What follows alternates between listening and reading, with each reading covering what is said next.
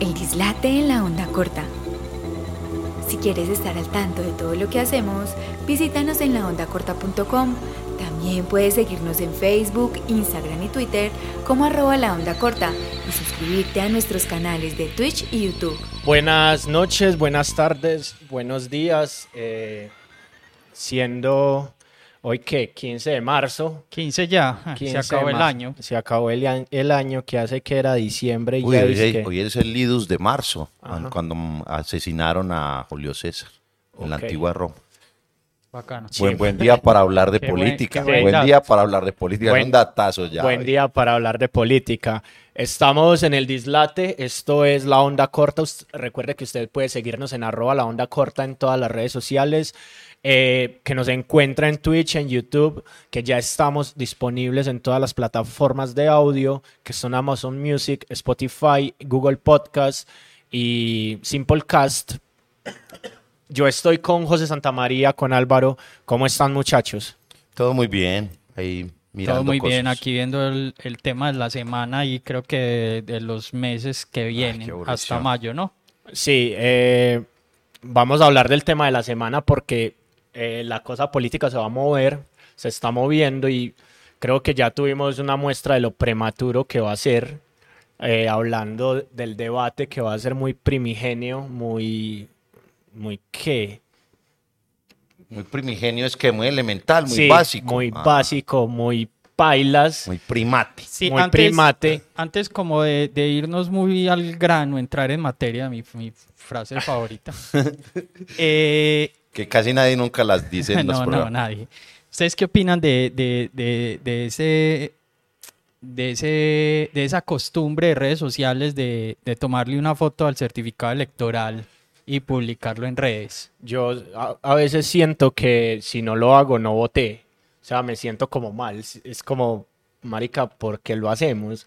¿Cierto? No sé si es una cuestión, no sé, o sea, yo aún no entiendo si eso da patriotismo, si eso da patriotismo, que es más, yo me imagino que si todavía usáramos la tinta indeleble, ¿te acuerdas de la tinta indeleble? La, el, sería como... Lo que me parece charro también es, además de que, a mí de que me parece, no tiene ningún sentido hacerlo, me parece charro también que le tapen como la cédula. Porque Sí. es que hoy en día ya, pues con no tener el nombre completo de alguien, inmediatamente le encuentra la cédula. Pues, ¿a qué sentido tiene de tapar la cédula? Sí, Ya, sí, si lo encuentran con la placa sí, de un ya carro. uno Sí, googlea hombre. ahí cualquier nombre completo y le sale la cédula, pues. ¿Y a cuánta gente no le han hecho bullying eh, en redes solo con el nombre, Ajá. buscando el nombre en Facebook? Eh, para la muestra un botón, el, el, el matoncito este del Valle que salió con un arma, le hicieron buen bullying, ¿o Eh, sí, sí, no, y se lo merecía absolutamente, pues. por- Sí, ¿te parece que se lo merece? Claro, porque eso es prácticamente, eso es estar ¿Cómo es que se le Eso es dice a eso para en- policía, ¿Cómo es que se ¿no? le dice a eso en, en redes? Eso tiene un nombre, ¿no? El bullying. bullying, cyberbullying. ¿Qué, no tiene es scratch como o qué? sí, El no escracheo, no, pero es que el escracheo No, no, es... tiene es que ver como con- Sí, eso con es solo un abusador pa- sexual para cierto tipo de personas. Pero no, eso es bullying al final. Sí. bully Pues, cibernético. Y viene, y viene, y viene de la mano de, de la cancelación, pues. Sí, claro. Entonces no es bullying, sino más cancelación. Sí. Sobre todo porque nosotros, porque nosotros estamos muy dados a, a que lo que no nos gusta lo suprimimos, lo, lo eliminamos de redes, lo bloqueamos, lo, lo silenciamos. Entonces creo que es una cosa que Internet permite, pues. La verdad pero- es que, por ejemplo, Pero ustedes ustedes harían es que yo eso no. si en la vida real lo harían. O sea, verdad- si no hubiera redes. la verdad es que yo no hago que, eso. que Yo- hace un comentario que no te gusta, vos yo lo- creo que yo nunca he bloqueado a nadie. pero digo en la vida real. Ah, no, en la vida real no sale con gente que uno no le interesa. O No, sea, pero uno la gente que no le un interesa que medio se aguanta es gente de la familia, pues. Sí, eh, pero supongamos que tenés un círculo de amigos y entonces en la mesa alguno dijo algo que no le gustaba, entonces ya lo cancelaste. No, y no lo cancelo y no que le digo lo que hiciste, es muy bobo, muy estúpido. Pero, por ejemplo, yo en redes sociales, primero no, no- no he bloqueado a nadie. Bueno, yo tampoco en redes sociales me pongo ahí todo el día a pelear ni nada, ni siquiera contesto muchas cosas. Yo peleaba mucho antes y Sí, creo que me gané una fama de peleón por eso. y otra pero cosa es que- ya no, ya me y da otra mucha cosa es que a mí, yo sigo gente que, es, eh, que no está de acuerdo conmigo pues, o, o que me parece muy, muy charra, básicamente por el hecho de a ver qué piensa esta gente, qué es lo que está ahí. Pues, por ejemplo, en el asunto político, no es que me guste, pero yo sí sigo varias gente que es uribista y todo eso, pues porque uno en, en un principio la seguía o se seguían y luego dice uno, ah, este es uribista, ah, ¿para qué lo voy a, para qué lo voy a sacar de la red si me interesa también lo que él diga Ustedes- y las burradas que pueda decir que me parezcan a mí burradas, porque a él también le pueden parecer burradas las que yo diga. Ustedes siguen a Álvaro Uribe en redes. No, No, a mí, a mí me mandó una vez un saludo y pailas. Te yo no sigo a ningún político en redes. Sí. Sí, te sí, bloqueó. Sí. No jodas. Entonces, sí, yo, yo siento que Yo sí sigo a varios políticos. Yo no sigo a Pero ninguno. no a los, no a los, A los top. A los De, top. de A hecho, top. creo que ninguno, a ninguna persona que uno considere como famoso, pues como un famoso. Yo sigo a Navastalero. no, yo a nadie. Yo No, famoso no. político. Yo famosos, creo que, pues, o sea, pero famosos, famosos, pues, por ejemplo, no sé, eh, seguir a, a Maluma, por ejemplo, que es un señor famoso. Sí, ese es un es señor bien famoso. famoso, sí. O seguir, por ejemplo, no sé, a Jennifer López, por ejemplo. Sí. No sigo, porque al final de cuentas lo que ellos digan, a mí me importa un huevo. Y si, y si en algún momento me importa o terminan siendo una tendencia en redes, lo que sea, a mí me llegan esos tweets, a mí me llega esa vuelta. Pues no, no, quiero, no quiero amanecer, no quiero despertarme pensando qué es lo que opina, no sé, Jennifer López. Me importa un huevo lo que usted a opine, mí- señora. A mí me pasa, a mí me pasa mucho y es que, por ejemplo, a mí, a mí, yo admito que a mí me gusta mucho el formato Masterchef, ¿cierto? A nivel mundial. Y en Colombia pues solo nos llega el Masterchef Celebrity. Y entonces salen esas celebridades y yo soy como, ¿y este por qué es famoso? Es que no, es una celebridad digital y yo, pero ¿qué? No, no, no, nunca lo he visto ni nada de esas vainas. A mí me pasa y es que yo no soy capaz de seguir una celebridad en, en, en digital de ninguna manera. O sea, Pero me un es- cuando decís una celebridad, ¿es un influenciador o un actor, un un cantante? actor, o sea, esa gente pasa a ser celebridad digital de- de- de- después. Sí. O sea, hay, hay, por ejemplo, está la esposa de Tatán Mejía, que esa nena es actriz, ¿cierto? Es actriz de, de- de televisión. Pero ya acá y no sale. pero, por- pero, es una, pero es una celebridad digital. ¿Sí me entendés? Entonces, entonces es actriz presentadora, pero es una celebridad digital. Y la gente la conoce más por ser celebridad digital que por lo que hace en televisión. Y yo me pregunto, es como, parce, yo no, no le veo la gracia a seguir a ese tipo de personas. Sobre todo porque a mí lo que me gusta y lo que me emociona de la, del mundo digital es la interacción. ¿Cierto? O sea, el poder conversar con otros, disentir con otros, Claro. pelear con otros, pues. Y si sigo gente que no piensa igual a mí por esa necesidad, no tanto del disenso de entrar a pelear, sino como de leer esas posturas Sí, y saber también y lo puede hacer No, preguntarse a uno cosas. Con respecto a lo que vos decís, es cierto. O sea, yo sí sigo uno que otro famosillo, pero, por ejemplo, sigo a Egan Bernal, pero, pero no sigo periódicos, no sigo revistas, porque, porque ¿qué te da vos una revista? Te da comunicación de allá para acá. Sí. Nunca hay esa interacción. Y finalmente esa interacción con quién se logra, con gente a pie, como tú o como yo. Yo realmente lo Como Álvaro sí, no, yo sí porque Álvaro es un famosillo. Yo sí yo por realmente eso ya no, lo sigo. no, yo no, no, cero, no, ojalá, pues, viviría de eso. No, yo sí, yo sigo es como más por intereses, más como que, que ah, pues es que este actor me parece muy bacano, o esta actriz me parece muy linda, o es famosa. No sigo, pues si la actriz, no sé, si la actriz dibuja, yo dibujo, entonces, ah, bueno, sigámosla, ¿cierto?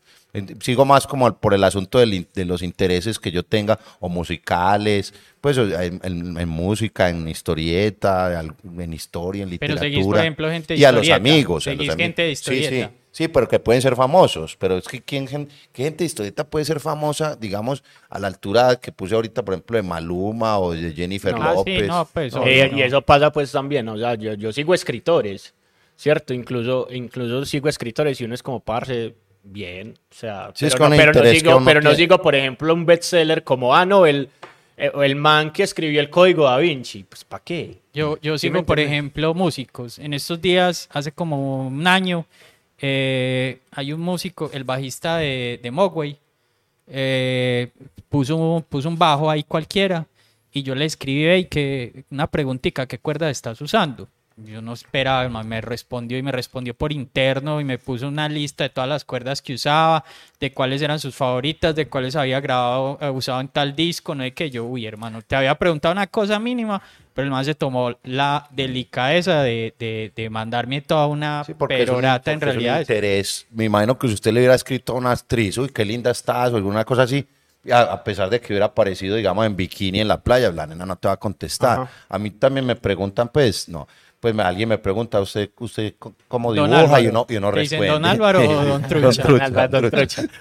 Pero, pero siento, siento que es, es dependiendo de, de la pregunta y dependiendo del interés que el, el personaje responde, ¿cierto? Porque, porque pues, parce, lo que dice Álvaro, uno decirle a una pelada como, ah, no, estás muy linda, ¿cierto? Pues- Pues, parce, la, si la nena subió la foto, capaz si tiene 300 mil reacciones de alguien diciéndole, estás muy linda. No, y obvio ¿Cierto? se tomó 300 mil fotos hasta que encontró una en la que se Y siente es, linda. y es Cierto. muy seguro que el novio no diga nada, porque a nosotros nos ha pasado que la chica con la que está saliendo uno, si es una novia o lo que sea, y sale muy preciosa en una foto, todo el mundo le tira corazones y cosas, Y y, uno uno, no- no, dice, uno no dice nada porque uno, uno está con ella. Porque muchas veces puede aparecer que le digan a uno en la noche o al otro, usted no me puso nada, yo, ah, si quiere le pongo un corazón, Sí. pero, pero es que ahí, ahí tiene 50 personas que le están diciendo de todo. Sí. Es, es, es como esa necesidad de validación y entonces cuando llegan los intereses, por ejemplo, la pelada sube el- un libro leyendo, poni- poniendo X, y uno conoce el libro, uno le Eh, dice, hey, sí ¿dónde vas? un- ¿Qué estás haciendo? sí, es y la pelada interés. posiblemente te responde más fácil. Pero creo que, que a mí... A Ah, mí esa es tu forma de ligar. no, la verdad, la verdad es que no. Ya has pillado. La verdad, la verdad, la verdad es que no, porque, porque no, no es. A mí, por ejemplo, los, las fotos leyendo me parecen esnovistas y ¿Usted ha posudas. terminado saliendo con, un, con alguien con, con quien hable en redes sociales o tenga... con- Sí, sí, yo Ah, soy. yo Yo, también. yo soy Y de. José. No, yo no salgo con nadie. Pero sí, yo, yo he salido, yo he salido con gente, con también, gente sí. que, que he conocido a través de Pero, redes sociales. pero, pero fíjese que no he salido, no he salido porque le haya dicho, ah, qué linda que Ajá, estás. No, no, no. no, porque eso son 50 millones de gentes. Eh, eh, Y, Es por más- y por lo general, incluso yo, pues, pues yo soy más lindo que ustedes. Por lo general, yo no soy el que in- inicio la interacción, sino que es la, la Sí, pero, pero eh, hay, ahí hay una cosa y es, parce, para mí es muy importante la fluidez de la conversación Mm. en el momento de, del- de la interacción para decir, ah, no, vení, salgamos, vamos a tomar un café, vamos a, a tomar gaseosita, vamos a dar la vuelta a Oriente en, en bicicleta, no sé, Sí, cualquier no, cosa. no se trata de estar encima y también se trata de hablar con la otra persona de cosas que a uno le interesan, o sea, pues porque, pues no, hay, eh, y, y qué vestido de baño usas, o sea, a mí, ¿qué importa eso? O sea, y no, es lo que, el ejemplo que vos pusiste, el- por ejemplo, en un- el libro, y uno dice, ah, qué bonito, qué bueno es el libro, ¿cierto? Pues uno ahí, y uno pone un, un like ahí, y de pronto le preguntan a uno, ay, ¿en, en qué parte, qué, qué- cuál parte te gustó más? O sea, estamos hablando del libro. O sea, no, no quiere decir que ya la- las dos habladas del libro, no decir entonces que salimos a tomar un Sí, café. listo. Y, y ahora hablando de eso, del cariño, del amor, de todas las interacciones, ¿cómo les pareció eso de que Petro estaba mandándole DMs a la gente diciéndole te quiero mucho? Esas, Ah. son, esas son estrategias políticas, eso no, ahí no hay nada más. O sea, es que lo que pasa es que con los políticos siempre hay que tener, o sea, hay que tener un doble, digamos, una doble visión. Sí, o sea, pero todo yo, lo sí, que hagan los yo sí políticos. prefiero que me digan te quiero mucho a que me amenacen Ah, y sí, después sí. me bloqueen. Sí, sí, sí. Que amenace Álvaro Uribe, pues otra gente. No, sí. yo no iba a decir, pues. Yo así eh, lo puedo, de- se puede- lo podemos decir, lo puedo decir con yo calma. igual no lo sigo. Entonces, Yo, si me yo tampoco lo sigo. Ahorita estábamos justamente hablando de que no seguimos a políticos. Yo a políticos Y no le- tengo ningún. ¿Por yo qué? sí Porque sigo siempre a, tienen esa a visión. Sigo a Camilo Romero, Sí. porque, porque ni, ni siquiera es por, lo, por el aspecto político, porque a veces ponen cosas que me interesan y me parecen chéveres, pues. Pero, por ejemplo, yo no sigo a Petro, No, yo no sigo a Yo nadie. tampoco, yo ni sigo a Álvaro. Uribe, Yo tampoco. y tampoco sigo a Fico. A menos que sea un amigo que haya sido amigo mío o sea amigo mío y se vuelva político, que por el momento no tengo, pues yo no tengo amigos políticos tampoco. Entonces, pero lo que pasa es que con los políticos sucede eso, que siempre, sie- cualquier, ac- cualquier actitud, y la vamos a ver, pues obviamente en estos meses, más que nada, cualquier actitud, sea buena o mala, le sirve al político. Entonces, eh, si un político se equivoca en una declaración, lo que sea, y pasan redes sociales dos y tres días hablando de eso, eso le sirve al político, porque el político lo que necesita básicamente Es exposición. exposición, es, es mostrarse. Entonces, por eso yo tampoco ni sigo políticos y la mayoría de las veces ni le hago el juego a eso. A Sí. veces estoy prendo o estoy borracho en- con, con un teclado encima y claro, si me descargo a hablar de, de algún político que es un asesino, un genocida, pero de resto, no más. Eh, Se habló mucho la semana pasada de que este señor Alejandro, se me fue en este Char. instante el apellido. Char, Gaviria. No, Gaviria. eh, tuvo más búsquedas en Google que no sé quiéncito. Entonces que eso era muy posible eh, muestra del resultado que iba a haber en elecciones y pues más quemado que ese. Sí. No, hay gente. sí. No, pero es que la semana pasada, es que la semana pasada no, o sea, pero, pero hay gente que toda la vida como político se, se le dedica, a, o, o hombre o mujer se dedica a decir unas burradas, unas estupideces y finalmente quedan, quedan en los puestos y uno Yo- dice, por elección popular, y uno dice, ¿pero por qué? Porque todo el tiempo están teniendo exposición. de co- eh, en- Pero- en- pero- Pero, sabes, que eso pero tampoco quiere decir nada. No, no, Pero Pero sabes. Catherine Ibargüen fue primera en su lista y va Pero- a tener más exposición pero- que ella pero no es porque puede la tener y pero es más porque la- que madre. Pero es porque la gente no la percibe como una, como una persona Sí, dentro de la hay- política, hay- hay más una- como una deportista. Ahora, si Catherine Ibargüen con esas redes, A Urrutia le funcionó. pero si Catherine, ah, bueno. Pero, es que, pero es que creo que los tiempos eran Sí, distintos. si Catherine Ibargüen co- coge, coge esa, esa candidatura, eh, que la hizo hace que como cuatro meses, la coge y empieza a hablar y empieza, y empieza a saltar por allá con la bandera del nuevo liberalismo y a hacer payasadas, no seguramente funciona. Ahí, ahí- ahí- ahí hay una cosa, hay una No, no cosa y es... no, era nuevo No, liberalismo. no, ella era de la U. ¿De la U? Sí, Ah. el nuevo liberalismo Uy, era Mabel Lara y Era también se Mabel quemó. Lara y Que se también se pegó pegan una a- Pero hay, se hay, una cosa, de- una cosa que, hay- que a mí me parece muy particular y es que nosotros, pues, desde las estrategias de las campañas políticas, creen que las elecciones se ganan con Google Trends, ¿cierto? Y Google Trends ya demostró, pues, con la ola verde que en Colombia eso no funciona. O sea, en Estados Unidos funcionó con Obama, funcionó con Trump, ¿cierto? Es que el 80% de la gente que vota acá no tiene redes sociales. Es Exacto. que, ah, es que la política en Colombia y en gran parte del mundo se gana es con plata. No hay nada más, se gana es con plata. Oh, la Entonces, frase, esa sí. frase la dijo ¿Te Gerlein, Gerlein hace ya unos cuantos años, antes de y es morirse. verdad, y es verdad. Pues si Gerlain tiene toda la razón, además Gerlain lo aplicó, entre otras cosas. Sí. O sea, usted va a hacer, usted va a hacer un evento cultural, usted va a hacer, se va a presentar a concejal de Medellín, por decir algo. Te decimos de Medellín porque estamos desde Medellín, pero puede ser cualquier otra ciudad. El concejal de Medellín va a hacer una, va a hacer un evento en el barrio, en donde usted va a representar a ese barrio, a ese sector. Ya ahí hay plata, necesita plata, hermano. Sea, necesita, necesita las, las botellas de aguardiente, necesita el tamalito. Así yo no diga, ah, necesita hacer el evento. ¿Cómo reúne usted a esta, a esta gente? Con trago, con comida, con, con una orquesta. ¿Cierto? Esto no es aquí, no es que yo he ido a, los barrios y me he sentado con las señoras y no, una se sienta con una señora haciendo una empan- unas arepas, eh, unas empanadas en la esquina de la señora ni lo voltea a ver a uno. Hay que comprarle a la señora esas empanadas, hay que comprarle un montón, hay que llevarle algo y todo eso significa plata. ¿Vieron, ¿Vieron esos videos que se hicieron un poco virales esta semana de un señor que estaba haciendo es que el tour de la corrupción? Es Genial. Sí, en, en- en Entonces, el plato Magdalena. En el plato Magdalena. Entonces el man llegaba y se grababa así a todos, a todos los sitios donde, donde compraban votos. Y los ponía en redes. Es que es aquí, aquí se compra voto. Y todo el mundo así tapado. Esto bello, Sí, bello. es Eso bello se debería arriesgoso, más. Y arriesgado. Ah, sí, pero pienso que Hay, ahí- héroes- hay muchos héroes sin capa y Sí, hay una cosa, hay una cosa de eso y es que la política en Colombia cree que las elecciones se ganan en redes sociales y hay cosas que, que están demostrando que el- ese trabajo político de base, ¿cierto? Sea salir a comprar votos o sea salir a pegar adobe en la acción comunal de un barrio, funciona más que poner un Claro, trino, claro. ¿cierto? Entonces, entonces, ah, que por qué no sé quiéncito ganó.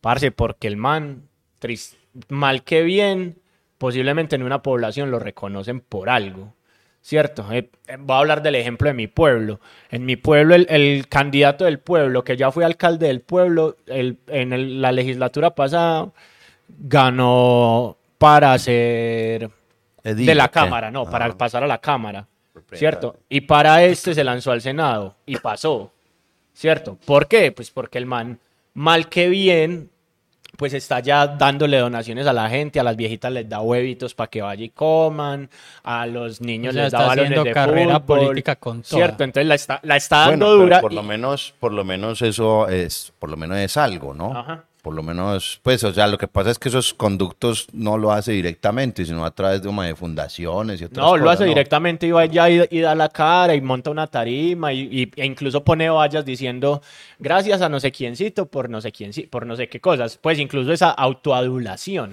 Pues yo, Pe- eh, y creo que eso, eso le ha funcionado a muchos de los que hoy siguen allá, ¿cierto? Que, que así, nos, así nos duela. O sea, hay, hay un, hay un man de Itagüí, ¿cierto? El Partido Conservador sacó una de las más altas votaciones a nivel nacional es- en esta, en esta última, en estas últimas elecciones a las legislaturas.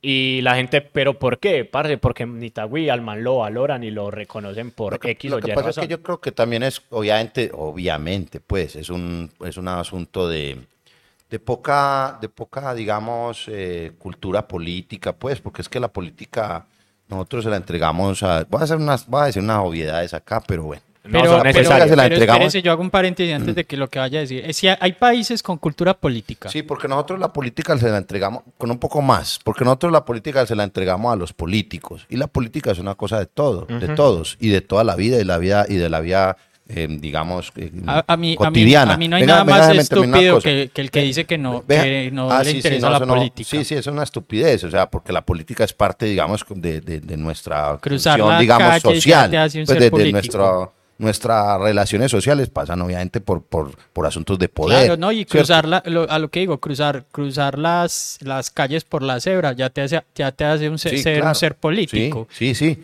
Y entonces, de hecho, lo que nosotros estamos ejerciendo acá es un acto político también, porque estamos ejerciendo, digamos, en cierta forma, un poder a través, digamos, del discurso y del convencimiento y, de- y del, y en cierta forma del diálogo.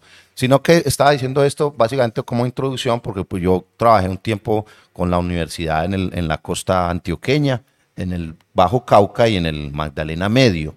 Entonces, en- había una cosa muy chistosa, eh, en, que en las calles, pues las calles de estos municipios eran estas calles de cemento, ¿cierto? No, no, de, de- no de pavimento, entonces eran unas placas de cemento y muchas tenían en la esquina de cada placa, esas de cemento grande, el logo o el, o el nombre del alcalde o del político que había puesto esa calle, pues, Sí. ¿cierto? Usted fulanito pues, de tal, puso esta calle en, en tal época.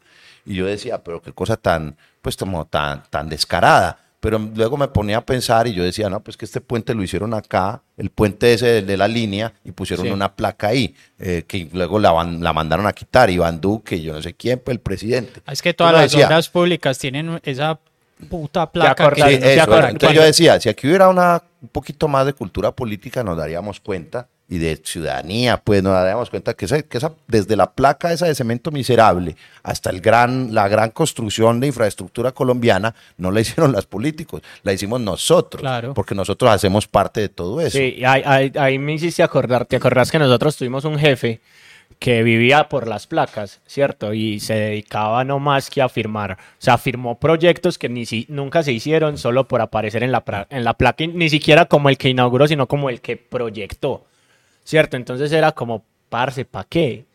y, y, y vuelven ruinas todo, ¿cierto? Nos, eh, prometió unos colegios, 36 colegios, y no se ha construido el primero, no se ha inaugurado el primero, y han pasado cuatro años de eso.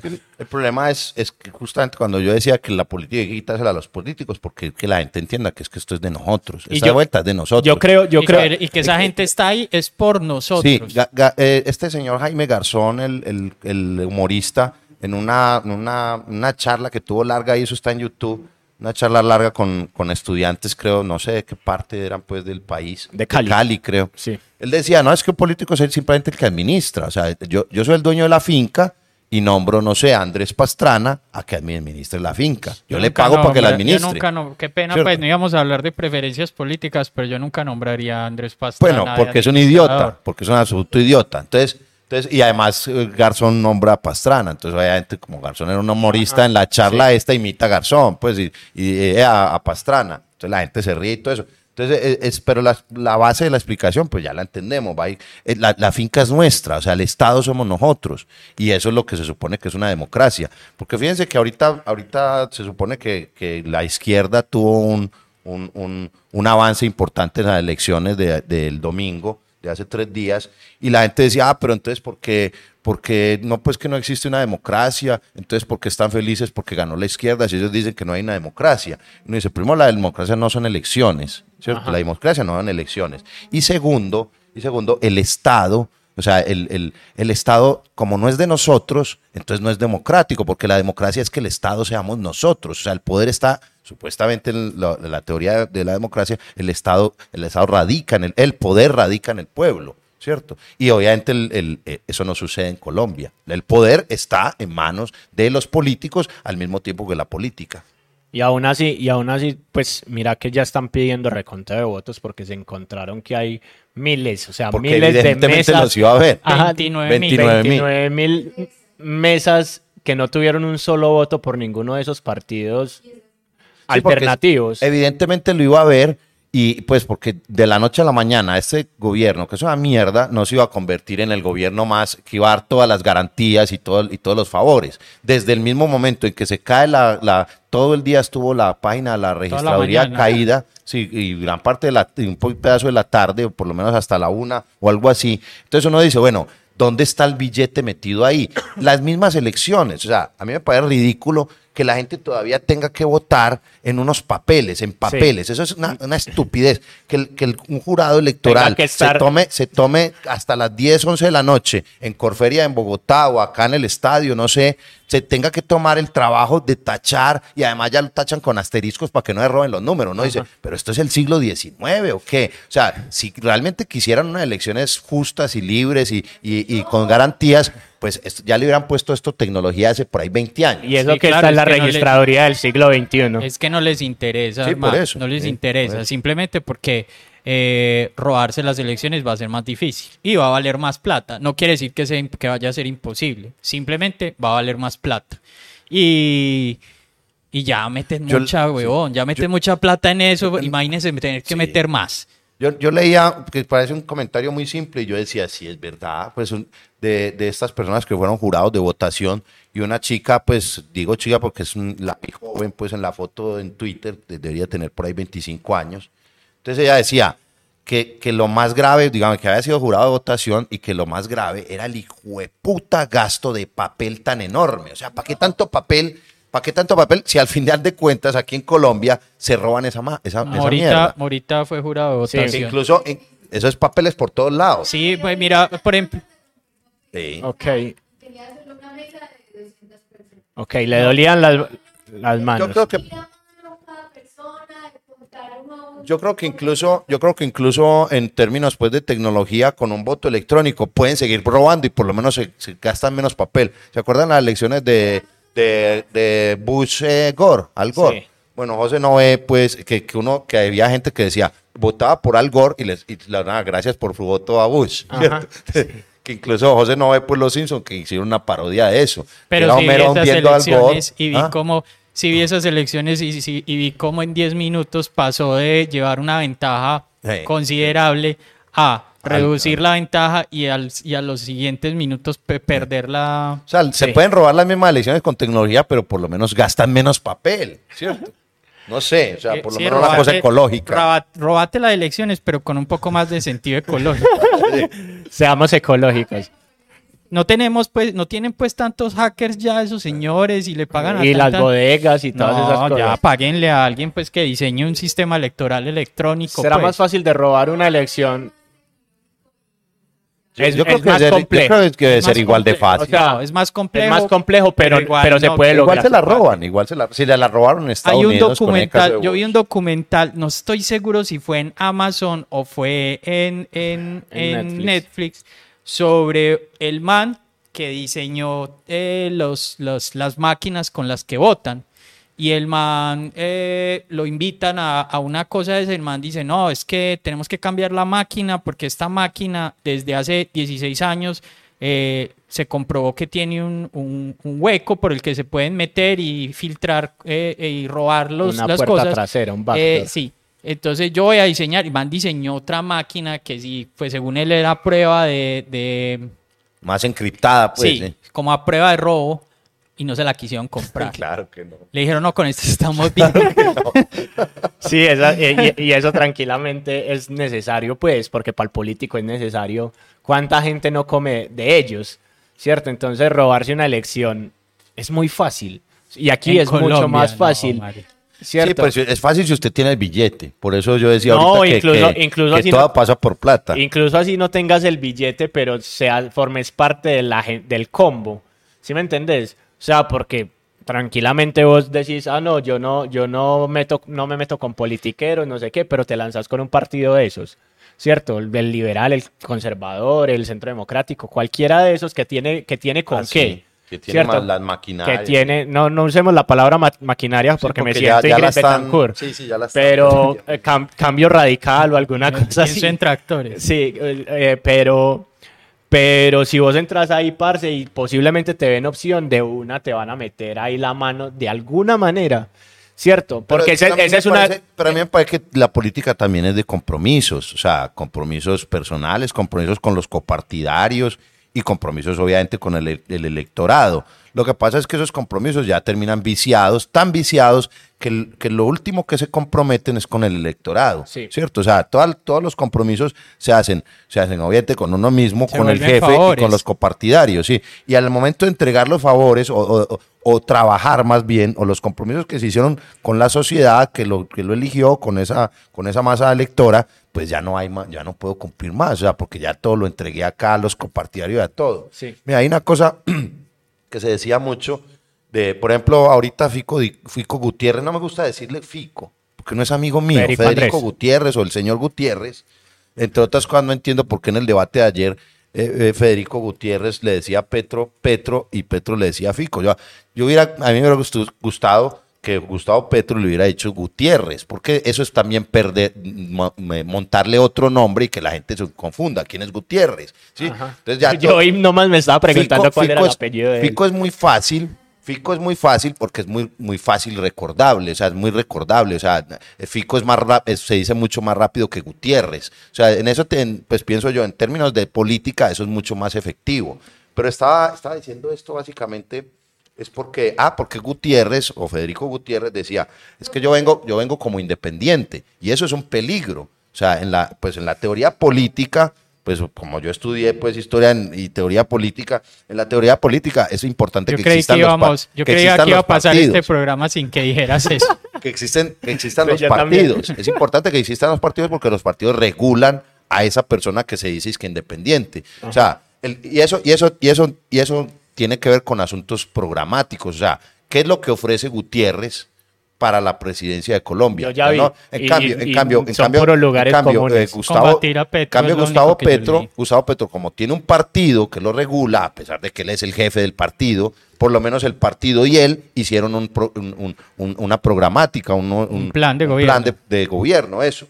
Y, cuando, y si Federico Gutiérrez llega a ser presidente, entonces ¿quién controla a este señor? En términos, pues, teóricos, pues, en términos prácticos, ya sabemos ya quién sabemos lo controla, lo va a ¿cierto? Pero, pero, pero él, él lo dice, al, al decir yo soy independiente, parece que la gente le gusta más que él, que él dijera yo pertenezco al Partido Conservador. A mí me gustaría más que dijera yo pertenezco al Partido Conservador, porque uno dice, por lo menos ese partido lo va a regular Sí, en una ahí- política, digamos, en, en un estado, digamos, de, de mucho mejor que este, pues, en un estado de cosas. Sí, ahí, ahí- ahí nos podemos meter una cosa. Yo, yo le mando un saludo a Luisa, que posiblemente no nos esté viendo, pero su tesis habla de eso.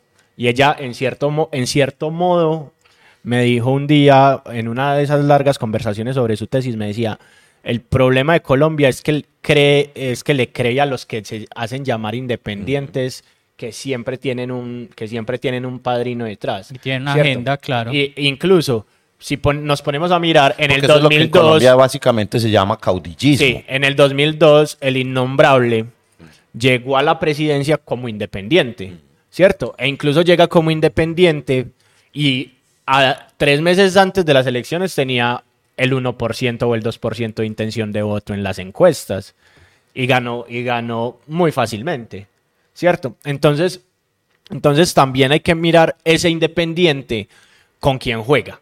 Ayer, ayer era muy charro ver ese debate porque en cierto punto eh, este, eh, Federico le lanzaba a, a Gustavo la papeleta de, ah, es que usted se reúne con César Gaviria, usted es amigo de César Gaviria.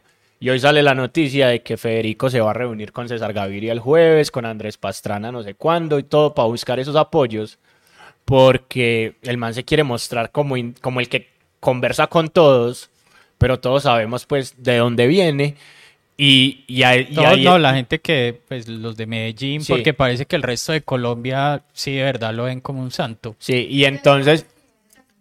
Y entonces ahí, ahí lo que, lo que hay que que... está enfrentado a Gustavo Petro, por lo Sí, va bien aquí. Y, hay que- y ahí hay que reconocer lo que dice, lo que dice Álvaro con respecto a, la- a lo de ser independiente. ¿Cierto? No es independiente, antes no le debe favores a nadie. Y por debajo Debe todo. lo debe todo. Y otra cosa es que eh, ser independiente no le favor- favores a nadie es peligroso. Uno tiene que, uno en la vida y en la política tiene que deberle favores. Ahora, lo que pasa es que como aquí todo está perrateado, entonces uno dice, ¿qué clase de favores? No, yo le debo favores a mi partido. Y mi par- si mi partido es liberal, yo voto, eh, yo, yo, yo en mi cargo, en mi cargo ejerzo, digamos, la doctrina del Partido Liberal. Claro. ¿Cierto? Es como, ¿se acuerdan de Manguito? Manguito. Entonces, Manguito es un traidor a su partido. Porque, ¿Por qué? Porque lo eligieron bajo el partido de la Colombia Humana, pues en ese entonces. Sí. Y, y Manguito se pasa al uribismo. Entonces, ahí, ahí entonces, a Manguito, yo soy independiente. No, señor, usted está aquí dentro de una colectividad. Usted tiene que cumplir los lineamientos de la colectividad. Si fuera al revés, también Manguito sería un, un- un traidor. Sí. Porque, porque a él lo puso ahí el partido. El partido es el que lo regula.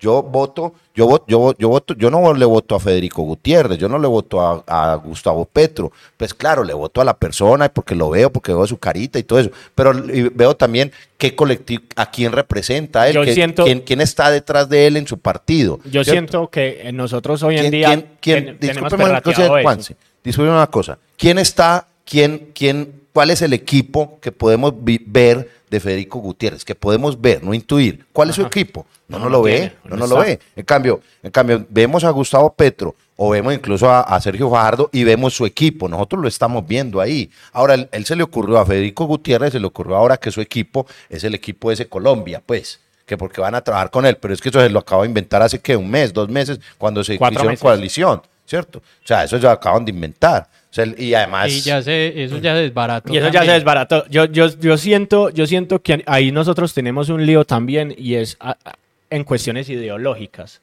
¿cierto? Porque eh, a mí, por ejemplo, yo soy uno de los que no puedo, y es una de las cosas que más le, le- le critico al pacto histórico, que le critico a, a esos movimientos nuevos, alternativos, que se pintan de alternativos, pero acogen a personajes como Roy Barreras, acogen a personajes como Sí. Armando Benedetti, que han, que han jugado con todos, ¿cierto? Y es, y es, marica, o sea, la ideología política, ¿dónde está?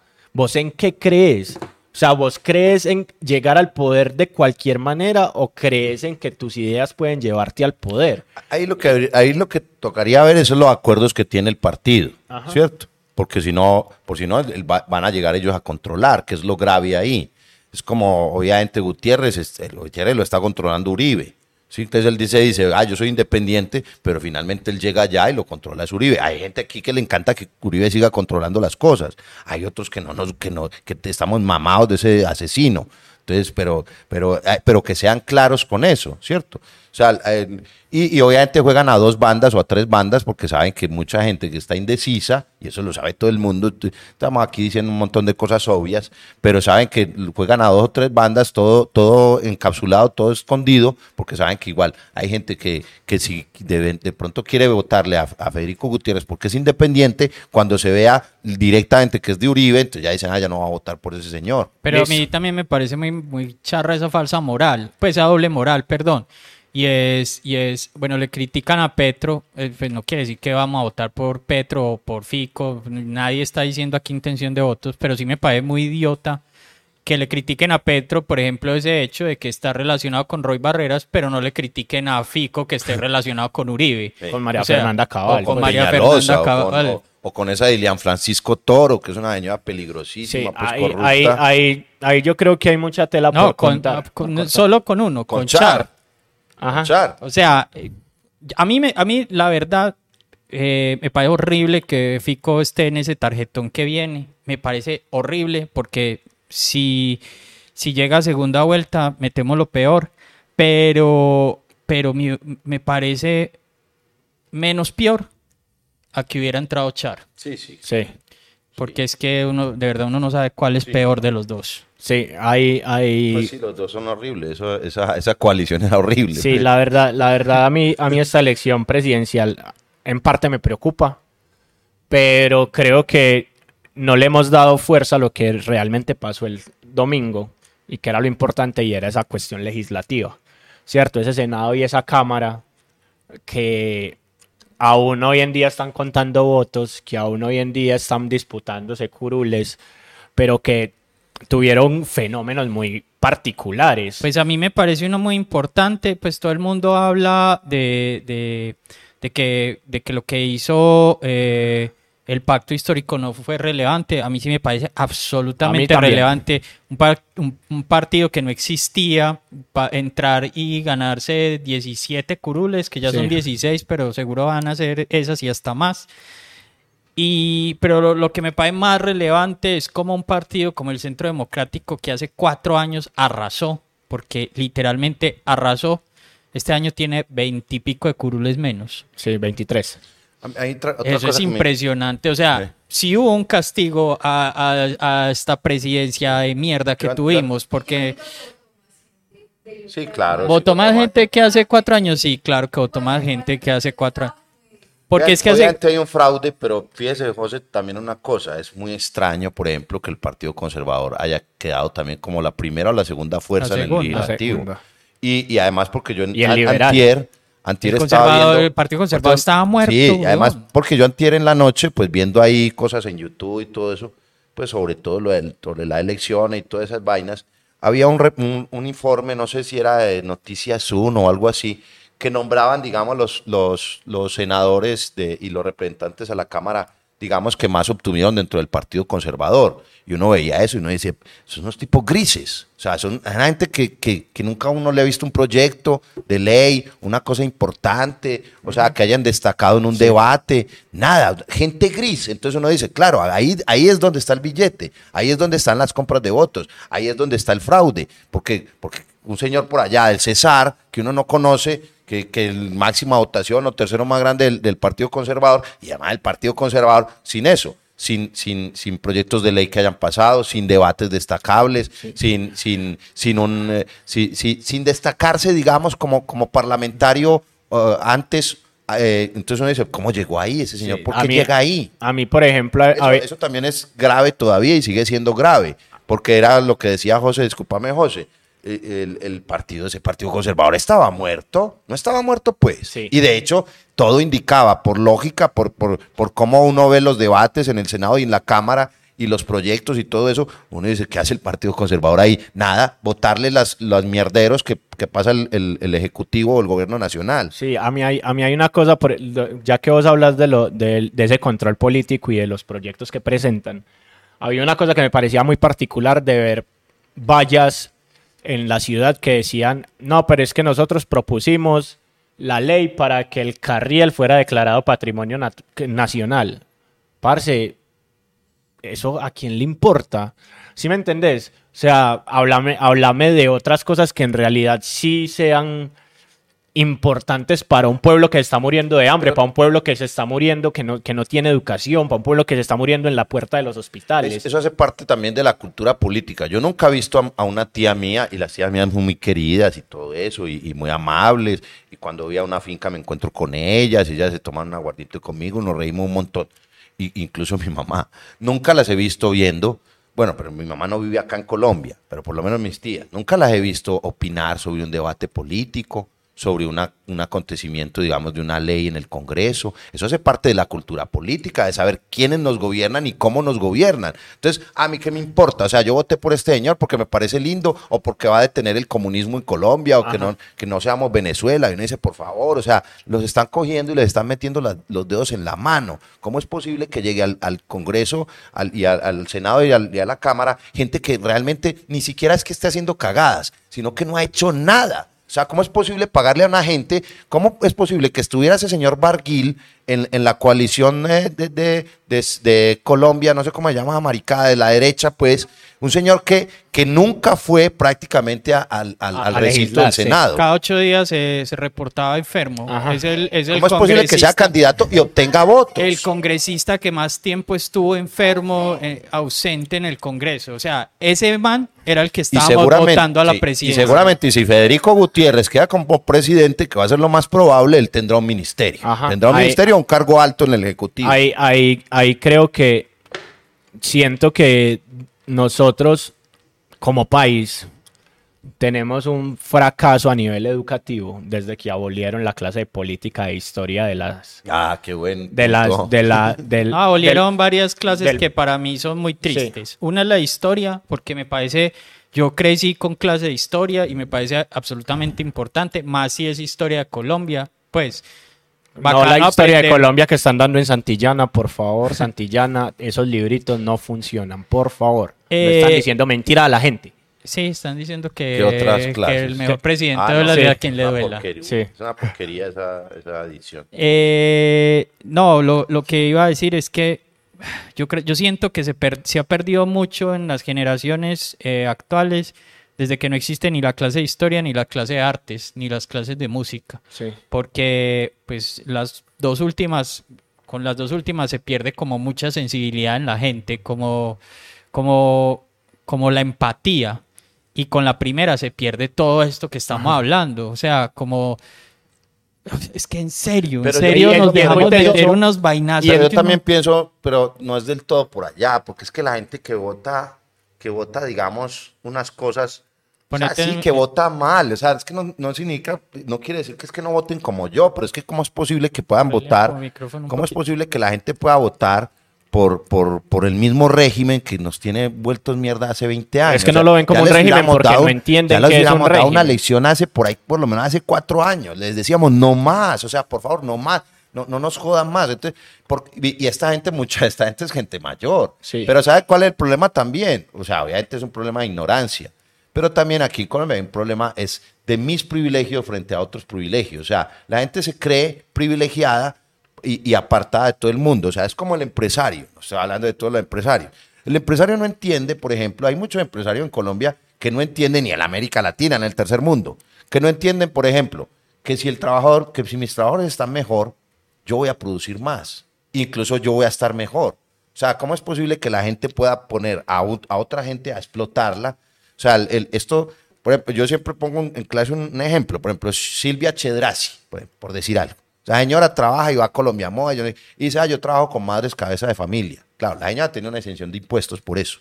Y, una madre, y no hay mejor trabajador que una madre cabeza de familia. Porque si la madre cabeza de familia son esta hora, 6, 7 de la noche, y hay, y hay que decirle, pégueme más botones, ella se va a quedar. Claudita, me pegas más botones, es que, es que me falta ese vestido para mañana. Ella no se va a sentar, ah, no, me pagan horas extras, no voy a hacer una huelga, no paremos. Claro, porque ella tiene unos, unos niños que tiene que darles comida allá en la casa y está, sub- está Pero prácticamente con amarrada la miseria trabajo. del otro, sí. Mientras que si Silvia, la señora esta Silvia Chedrazi, estoy poniendo el ejemplo de Silvia Chedrazi, pues, puede ser otra gente.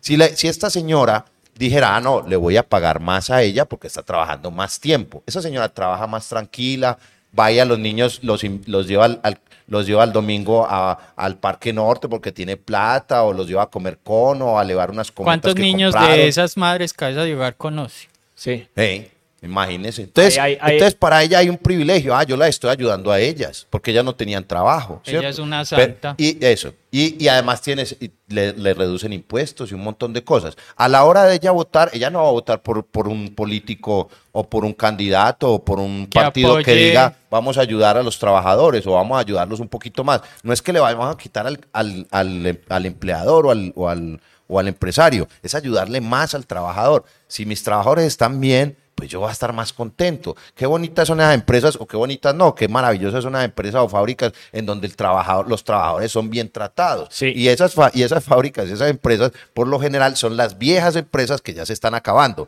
Fabricato, eh, eh, eh, Tejicondo, bueno, Ya por la- eso hablarlas, existe. Sí, ya ya, eso, eso existe. Nutresa, todas esas cosas. Nutresa que- no. Nutresa, Nutresa, si usted es un empleado, un empleado de Nutresa, usted tiene prestaciones Tiene y tiene unos todo eso. privilegios Sí, muy tiene buenos. todo eso. No lo, no lo tienen, no lo tienen la yo, yo, a, esta de yo a lo que yo a lo que a, a lo que a lo que apuesto es es estoy muy de acuerdo con lo que vos decís pero si tuviéramos una clase de política e historia cierto la gente tendría mayores herramientas por ejemplo para reclamar esos derechos. Para para pues porque es que a nosotros nosotros tenemos una cosa y es que para acá Justar tenemos un trazo un trazo histórico de abolición del sindicalismo por medio de la extrema violencia y la Y exterminación. el sindicalismo es Cierto. como los partidos políticos, tienen que existir porque eso regula. Exacto, y entonces el sindica eh, es muy teso porque el sindicalismo es un derecho laboral y está eh, legislado por la Organización Internacional del Trabajo y usted tiene derecho a... Y hay gente que cree que eso lo inventaron en la Unión Soviética y por allá en las cavernas del comunismo, cuando esos son, esos son derechos que se, que, se, que se iniciaron en Inglaterra y en Estados Unidos. Las bases y la- las bases de la industrialización y el capitalismo. el Sí, pero- y entonces, y entonces lo, que pa- lo que pasa ahí es que a nosotros nos metieron tanto miedo con la sindicalización, ¿cierto? Y nos metieron tanto miedo con, con esa caridad de darle trabajo a uno. Entonces usted, usted se sindicaliza, yo lo he hecho, Claro. ¿cierto? Porque es que yo le estoy haciendo un favor a usted Exacto. por darle el trabajo. Y entonces, y entonces un, uno, como no conoce sus derechos como sindicalista, se caga del susto y dice, no, no me sindicalizo porque no puedo perder el trabajo.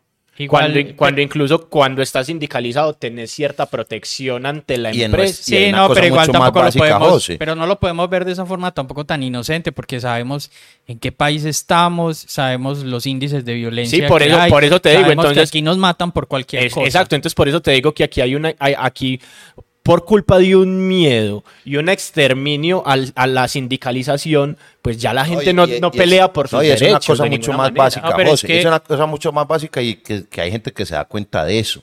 El colectivo y la comunidad es más fuerte que el individuo. O sea, por eso, por eso hay comunidades en, en, eh, eh, que son azotadas en- por términos étnicos o, o económicos o lo que sea y se reúnen, una comunidad, una comunidad que se reúne. Estados Unidos es un país, es el país que es, pues, pues, obviamente es mejor que Colombia, no sé. Estados Unidos es el país que es gracias al desarrollo de sus comunidades, más que más de que de los estados o lo que sea. Hay una comunidad, un, un barrio, y ese barrio se reúne a exigirle a su candidato eh, del estado las mejoras que tiene que hacer ahí. ¿Ustedes creen que aquí la gente de los barrios se reúne a exigirle al concejal Al de edil, Medellín al que le- edil. que le- eso, al edil y al concejal que les ponga los semáforos que necesitan, que les ponga el parque que necesitan. No, aquí es defienda de quien pueda. Entonces lo mismo sucede en el, en el sindicato. El sindicato es la fuerza de todos, es el poder del colectivo frente al poder del trabajador individual. Sí. Lo que pasa es que como eso no le conviene a un montón de, de- de estrategias acá y del régimen del sistema, porque, porque así los trabajadores tendrían más poder,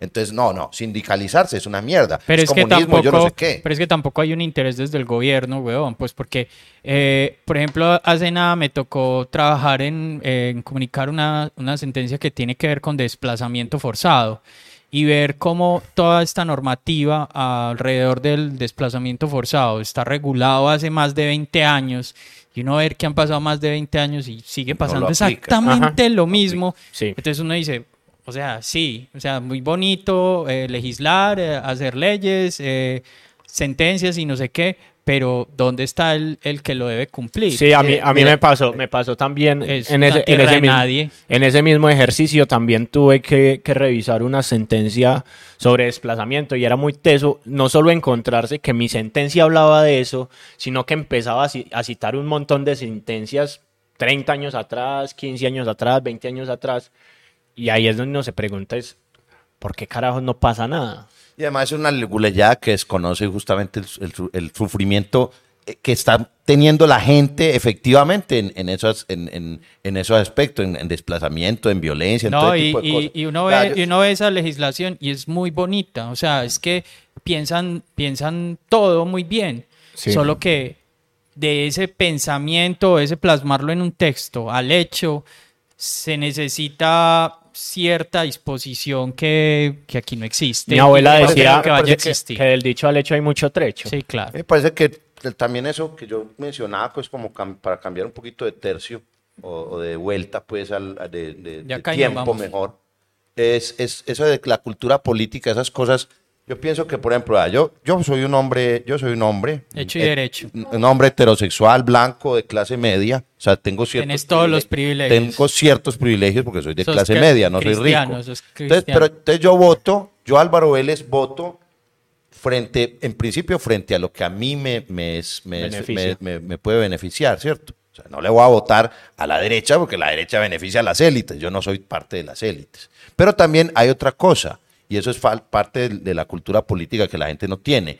Yo voy a votar sobre todo lo, primero lo que a mí me beneficia y segundo lo que beneficia a lo, a lo que es mi comunidad y a lo que es la sociedad. O sea, pero aquí la gente solamente vota es primero a lo que le beneficia a él, única exclusivamente a él o a ella, y segundo, en la inmediatez, en la absoluta inmediatez. Porque hay gente que vota a... a- Porque gente le que la pintaron votó a la Uribe. pared del Hay- frente. Hay, gente que le, le votó a Uribe, hay gente que le votó a Uribe sin saber que su, su hijo, su bebé, que ahorita tiene 20 años, ya no tiene, tra- no tiene trabajo. Sí, Salió hay- de la universidad o, ni tiene universidad. O sea, porque era la inmediatez de ese momento. Ah, necesitamos acabar con la guerrilla. Sí, acabamos con la guerrilla. Y yo en esa época, obviamente, yo nunca le No, votaba a Uribe, Uribe y no sabía quién era Uribe en esa época. Hay, hay, hay, un, hay un documental, hay un documental sobre, la, sobre Antanas Mocus y sobre la campaña de la Ola Verde, donde es muy teso cómo ellos explican el cómo perdieron las elecciones del 2010 sin darse cuenta,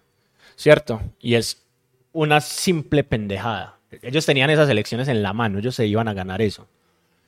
Y JJ Rendón llega a asesorar la campaña de Juan Manuel Santos. Y lo único que dice es, Antanas Mocus va a quitar los subsidios de familias en acción. Y ahí perdieron las elecciones. Antanas Mocus nunca supo cómo explicar que eso sí podía continuar, que eso sí iba a seguir, que eso sí- iba a pasar. Nunca lo supo Hace explicar. cuatro años, ¿cómo ganaron? Porque nos íbamos a volver como Venezuela. Y entonces, y, hoy, y, hoy en, y hoy en día sigue siendo eso. Hoy es Ahorita- Ucrania. No más, hoy es ahorita- Ucrania. no más ahorita, ahorita venía leyendo, estoy leyendo un libro que tenía aplazado que mi profesora de Historia General 2 me, me metió por los ojos, que es eh, Homo Sapiens de Yuval Noah Harari. Y el man decía que el momento en el que a nosotros empiezan a, a meternos en comunidades y a ideologizarnos es el momento en el que nace la ficción. ¿cierto? Porque empezamos a creer en ficciones. Y entonces está la ficción de que nos vamos a volver Venezuela, la ficción de que, no sé, somos aliados de Ucrania, entonces tenemos que atacar, a, eh, tenemos que ser enemigos de eh, Venezuela porque son pro-Rusia y un montón de cosas que no van a pasar, ¿cierto? Pero eh, van a estar ahí latiendo todo el tiempo. De todas maneras, es, es también en general lo que llaman la teoría del shock, pues, mantener a la gente en, una completa, en un completo miedo, en una completa zozobra, Zozobra. de que va a perder el trabajo, de que va a perder su casa, de que su carro no va a terminar de pagar, de un montón de cosas. Entonces, por ejemplo, es como esos ahorita extracámaras Que que, yo les comentaba. La gente que sabrá qué es expropiar. Que yo les comentaba ahorita extracámaras, esos, esos, esos comerciales absolutamente pues demenciales del Centro Democrático para radio y, y- y internet, pues cuando está viendo YouTube, que le dicen tranquilo, no vas con el Centro Democrático, algo así que como en el Centro Democrático no vas a perder tu Pero casa. deberían hacer un empleo, comercial igual, o sea, es que también como que, yo no sé si es que la gente de prensa de los otros partidos no, no lo piensan, pero yo haría un comercial igual, o sea, yo no haría un comercial de lo que vas a perder, sino de lo que ya perdiste, porque con estos 22 años lo que se ha perdido No, es... eso- Eh, búsquennos, búsquennos, que nosotros- les ayudamos con ese tipo de Y campañas. nosotros ya estamos a media de, por lo menos José y yo ya estamos a, a mitad de edad. No, yo yo, hablaba con alguien, yo hablaba con alguien y pues hace unos meses y estábamos hablando ahí, yo estaba cobrando como una plata y la chica me decía, te pago en estos días la otra parte. Y yo le dije, no, no, en estos días no, en estos días me paga todo. O sea, no me paga un pedazo acá ni y la, la otra parte. Me pero tú necesitas esa plata ahora. Y yo le dije, todavía no. De pronto en dos meses sí. Entonces, de todas maneras, con esa conversación yo le decía, al fin del, al fin del cabo, pues yo, yo ya estoy más allá que acá, pues más, de, más, más cerca de la muerte que el mi nacimiento, y yo ya no me hice rico. Pero no necesariamente no me hice rico, sino que no tengo, no tengo, digamos, un bienestar, ¿cierto? O sea, un- una persona como yo, de mi edad, de 47 años, no sé, en, en Inglaterra, por decir algo, en Londres o en Nueva York. Con lo que yo trabajo, con, lo, con mi educación, con, con mi formación, con, con el mundo en que viví, yo ya tendría otros, yo tendría un montón de cosas más que no tengo ahora. Entonces, esta gente, que era el, el momento productivo de nosotros, que fueron 22 años, todavía nos quedan 20 años quizás más, pero durante 20 años, que era nuestro momento productivo y que hemos trabajado un montón, porque yo no me quedo en mi caso eh, rascándome las pelotas, pues no, nos negaron justamente eso, nos negaron recibir esos privilegios de mi trabajo. ¿Sabe cuál es el problema del colombiano? El problema de nosotros los colombianos es que trabajamos demasiado. Nosotros trabajamos mucho. No es como ese señor es que a Colombia se la está comiendo la pereza y como por el Uribe. Colombia se la está comiendo la pereza y con eso nos quitó las horas nocturnas, las horas extras, lo- los, los, los, los recargos por festivos. con- La eh, salud pública. eh, con eso nos quitó eso. Entonces, claro, nosotros nos dimos, bueno, quebrarnos la espalda, ya perdimos 20 años. ¿Y yo qué tengo? Yo cuando veo a los 47 años, ¿qué tengo? ¿Qué tengo? Unos, una biblioteca ahí personal y una discoteca, unos discos que eventualmente en unos 10 o 20 años tendré que irlos vendiendo porque ya no me- el cuerpo no me dará para trabajar. Entonces, eso es lo que hay que Somos la- cobrarle a esa gente. Sí, o sea, ¿qué diferencia hay de nosotros a, a un esclavo de, de hace años? Que no nos dan látigo, pero de resto, todo es muy Y similar. si eso es para nosotros que tenemos 40, y eso es para nosotros que ya pasamos, José, de los 40 o estamos en los 40, imagínese para un chico que tiene 16, 15 años y de, de clase, eh, de, de nosotros que éramos de barrio, de clase media baja, ¿qué le espera? ¿Qué futuro le espera Ayer- con a- este a- mierdero? Ayer vi un comercial de, de preciso de como que ya empezaron como esos comerciales de, de los resultados del gobierno, como esto fue lo que hicimos estos cuatro años. Y me sorprende mucho lo de lo de la universidad gratis, porque eso tiene un asterisco gigante, porque de nada sirve hacer universidad gratis con la infraestructura de hace 20 años. O sea, si De vas a hace meter 50 años. de hace 50 años, ¿dónde vas a meter a todo ese montón de gente que, a la que le vas a dar supuestamente educación gratis en los mismos espacios diseñados para gente hace 50 años? Y lo otro es el, el bendito millón de pesos. weón. No. O sea, en serio, eso es un, eso es Eso es un, logro. Logro. Eso es un logro, eso es un logro cuando estamos teniendo millón de inflación del pesos era una 9% maravilla hace mensual. por lo menos máximo, eh, mínimo 10 años. Era una maravilla hace 10 años. Oye, eso no sirve para un culo. Lo que pasa es que lle- llevar a una cifra de un millón. Yo me acuerdo cuando yo era niño que en, el- en los programas de Pacheco, el, el último programa de cada semestre o del año Daba un daban millón de un pesos. millón de pesos. Y uno decía, "Ah, puta". Entonces nosotros crecimos con la idea Había del un millón. programa que se llamaba el El programa, del programa del millón. millón. El programa del millón, que el, que el que más alcanzaba una cuota, la más alta, le daban un millón de pesos. Entonces uno decía, puto millón. Entonces, claro, eso obviamente cuando yo era un niño, un millón de pesos eran 100 millones de pesos, que era una cifra significativa o hasta más. Pero, pero eso cuando yo era niño, hace 40 años.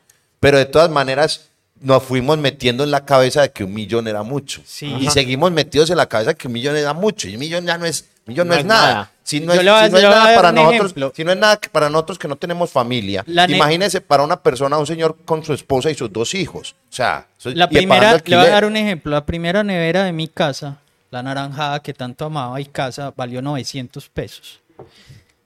Eh, ahora, y, eh, y, y compárelo con un millón de pesos en esa época. O sea, un millón de pesos era mucha plata si una nevera valía 900. Sí. Ahora, una, ¿cuánto vale una nevera ahora?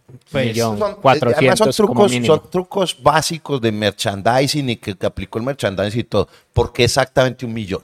¿Por qué? Porque a uno, cuando un automóvil vale 20 millones, le ponen 19,900. 19,900, ¿cierto? Ah, no, pero eso, eso es teoría, o sea, eso es al teoría, eso es teoría, esa es una teoría de marketing No, muy, esa es la teoría del marketing. clásica. eh, Eso es la teoría del marketing, pero al revés. O sea, a usted no le están dando 999 mil pesos, de, de, sino que le están dando exactamente el millón. Ya, ya subimos a usted las ya- para que 6-0. usted- para que usted, Voy a otro nivel, estoy a otro Sí. nivel. O sea, estoy en el segundo piso, pero, pero estoy en la cola del ratón todavía. no, es que... Bueno, que la bueno, no. gente no come. Lleguemos no- a pequeñas conclusiones ya para podernos ir. Entonces, uno, ¿cómo nos pareció el gobierno en una sola palabra? El anterior, No, el que todavía está. el que es un desastre. Es no, una mierda. Para mí es una frase, el peor gobierno de toda la historia Para de mí Colombia. es el peor gobierno de toda la historia de Colombia, pero sin, sin dudarlo. Sin tacha, ni Andrés. Pastrana se atrevía tanto. no, porque dices Nos que- tocó padecer porque a Vigilio hay Barco, gente- hay gente que nos dice tocó que- padecer No, a hay gente que Andrés dice- no, Pastrana. los peores, Pastrana, Barco. Belisario. El, eh, Belisario, Belisario no tocó tuvo tanto, ciertas cositas. niñito. Pero esos dos son los unos de los peores. Pero fíjese, hay gente que dice la historia republicana. Y yo digo, no, de toda la, la historia. historia. O sea, incluido, incluida la colonia y lo que podía haber con los muiscas y todo eso. O sea, es una cosa, es una cosa desastrosa, desastra- arrolladora. ¿no? Y además. Hay y algo que le significa podamos el a, ver, pero hay algo que le podamos sacar en limpio a esta presidencia, algo que se pueda rescatar.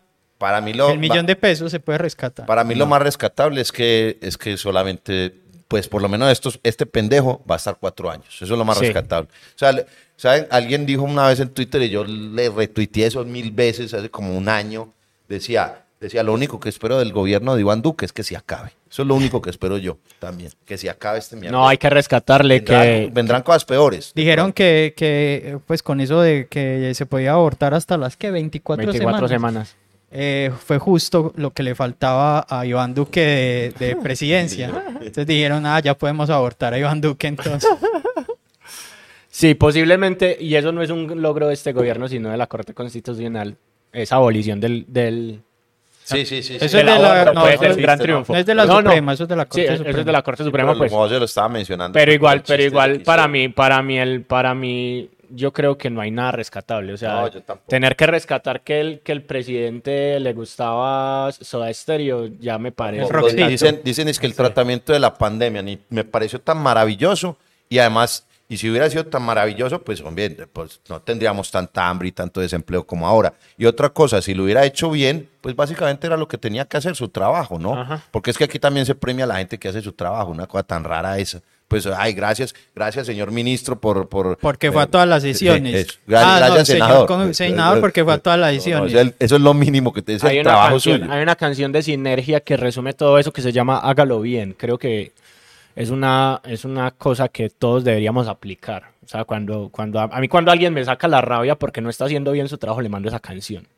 ¿Cierto? Porque es que es simple. O sea, si usted sabe lo que tiene que hacer, entonces hágalo bien. Es lo único que yo le pido. Ya de ahí para allá.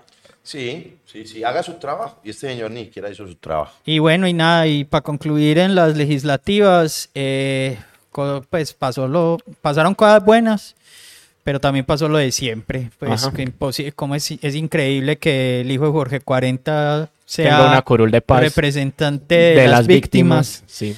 Eh, ayudado, y, ayudado con Estado con- por el gobierno nacional. Ajá. sí, claro, porque, las lo, víctimas lo reales- nombraron víctima. Sí, las, las, las personas que se estaban eh, poniendo como candidatas de, de esa curul de víctimas, básicamente dijeron, no nos dieron las garantías, les, les, el gobierno nacional les exigió un préstamo, que hicieran un préstamo de 20 millones, y entonces una persona que vive en, en una comunidad, que vive, digamos, en un rancho, ¿dónde putas? ¿Quién vive- le va a prestar O sea, que ni 20 millones? microcrédito le prestes. ¿Quién le va a prestar víctima. 20 millones? Eh, sí, eh, que además es entonces, víctima, y o sea que es- todo esas- lo que tenía las lo perdió es- hace años. Las mismas víctimas se están, esas mismas comunidades de víctimas se están quejando por esa curul. O sea, han sido revictima- revictimizadas. Claro. Un hijo de un victimario, de un señor, que es un gran, uno de los grandes asesinos del paramilitarismo en la costa atlántica colombiana, que su hijo tenga eso, es, un- eso es- es una cachetada a todos los Claro, colombianos. es una revictimización. Mas- es masacrar a la gente, enterrarla, desenterrarla y después poposeársela encima. Sí,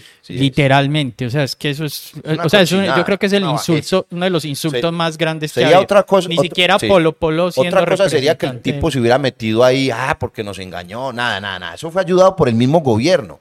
La hija, la, la mamá de ese señor, del, del, del hijo este de Jorge 40, pues la, la esposa de Jorge 40 o la moza o yo qué voy a saber, esa señora le alquila al gobierno nacional un, un, Un edificio. un edificio que vale como 3 mil o 2 mil millones. Ajá. O sea, ¿qué es esto? ¿Qué porquería? ¿Sabe qué es eso? Pagando favores. Claro. Porque necesitan que el señor Jorge 40 no les cante, no se las cante, no le cante toda la mierda que él se sabe, que él se puede saber y que entonces lo, lo tienen calladito ahí a punta de, de- de alquilarle ese edificio y otras cosas, otras cosas que no sabemos, hacerle favores y de poner a ese No, y hay, y hay que, y hay que entender otro, ahí hay, ahí hay que entre- entender otra cosa y es que muchos de esos miembros del paramilitarismo eran señores de la élite eh, Sí, del Atlántico, sí, pues sí, de la, del- la Mancuso, costa caribe, o sea, de la élite de la No, élite pues de no entró, Córdoba, no de- entró uno de los Géneco otra vez Ajá. al Congreso. Uno de los Géneco, hermano. y, y un char, o sea, hay un char, hay un neco y bueno, hasta hasta está la cuñada de Pulgar. sí, en fin, En el o sea, Partido seguimos, Liberal. seguimos viviendo esa convivencia liberal. de la élite con, con,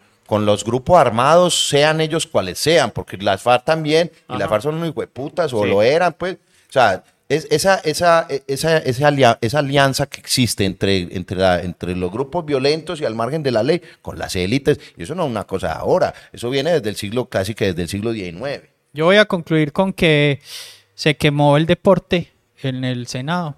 No solo Caterina Ibargüen, sino también Juan Carlos Henao. Sí, Juan Carlos Senado. Ah, Tiene Juan Carlos. ¿Cómo el ex arquero del Once Caldas, Ah, campeón de verdad. Copa Libertadores. Ese carefeo, eh. Sí, se quemó, se quemó en, en, en Caldas.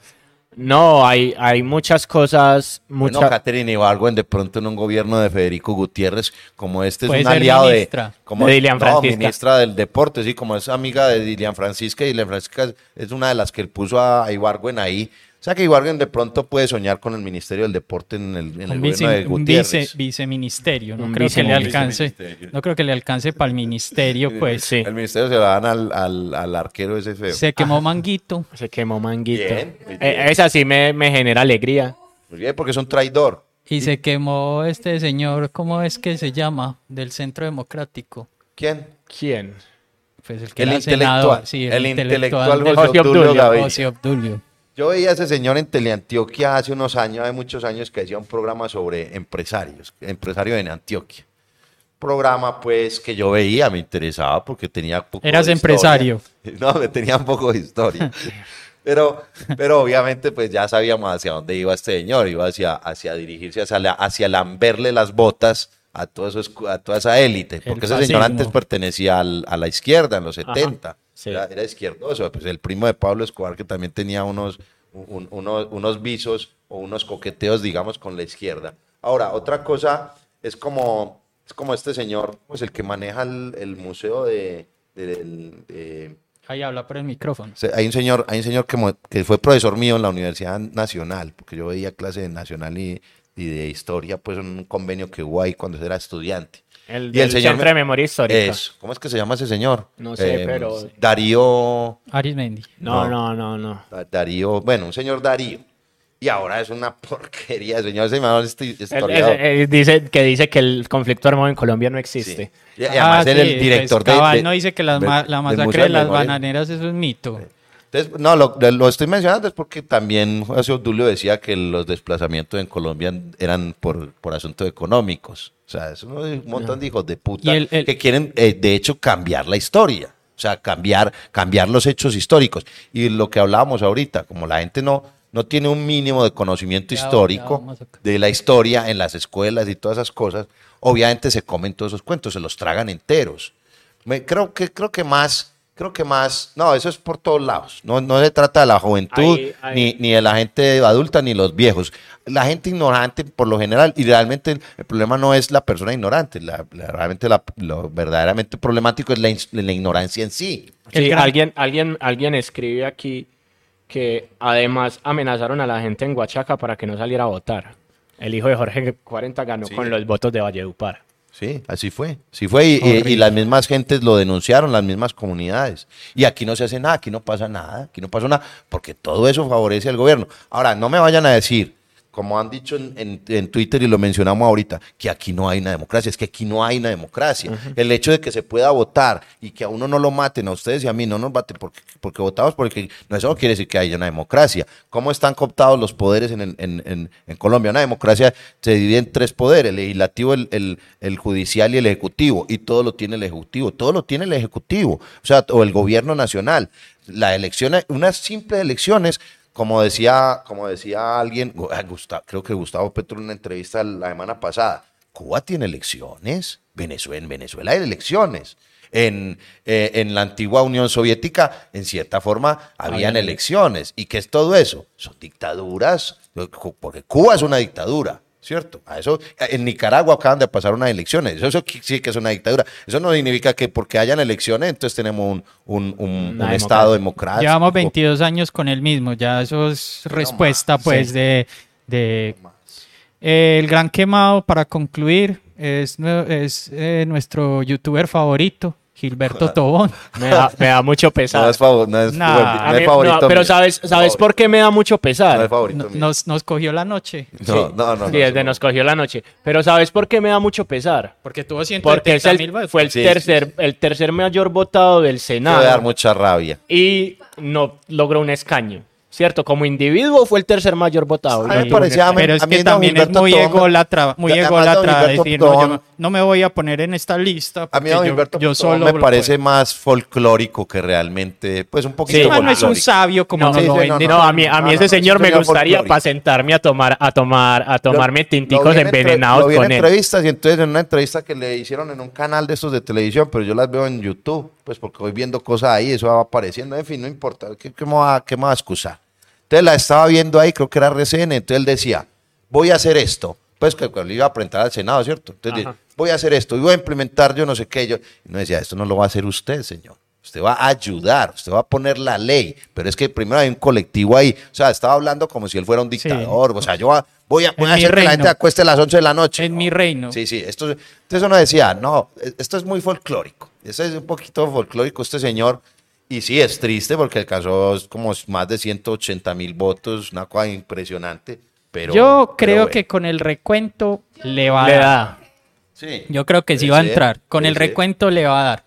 Ojalá y, Y- nos invite Pero a tomar tel- el señor es más pantalla que me parece a mí. sí, ojalá, sí. ojalá me, ojalá No, me a, mí, a mí me gustaría sentarme a conversar con él. tomar aguardientico To- con él. Sí, o sea, tintico envenenado, sobre, todo sobre todo porque señor con tres traguitos debe ser cosita linda. A mí, a mí la verdad me cae un poquito gordo porque ese es el típico cucho que no deja hablar Por y que eso se me la encanta. sabe todas. Como yo. por eso, no, por no. eso me encanta. O sea, Ya tengo- Yo seré, yo seré el. Gilberto Tobón del futuro. Ya suficientemente, ya suficiente tenemos con Álvaro acá para tener otro necesitamos, necesitamos, necesitamos que Álvaro sea más polémico. De pronto para... a mí don Gilberto Tobón no me cae muy bien porque, porque es como yo. Te sentí reflejado.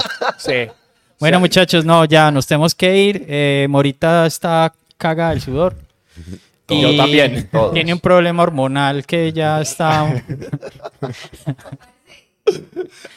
Nada más porque Morita es un man. O sea, es un man. Es Carlos Mora. Y adentro le decimos Morita. ¿Alguna vez, alguna vez la gente tiene que conocer a Morita. Sí, estamos cerca. Bueno, no, vámonos, vámonos. Nos fuimos, ya, que- Nos hablamos- fuimos muchísimo. No íbamos a hablar nada y terminamos hablando más Ajá, que sí, no sabíamos de qué íbamos a hablar y mira, hora y media. Una cosa, recuerde suscribirse en todos nuestros canales, síganos en nuestras redes sociales. Estamos como arroba la onda corta en Twitter, en Instagram, en Facebook, aún no en TikTok porque no nos gusta bailar. Eh, Y estamos, Estamos en Spotify, en Spotify, en Amazon Music. Music, en, en Google, Google. Podcast, en YouTube, en Twitch. Mejor dicho, pregunte por lo que no ve. Ahí búsquenos en www.laondacorta.com y ahí puede encontrar más contenido. Y hay más redes sociales aparte de Instagram, muchachos. Se Sí. puede. Mucho amor. Chao. Chao.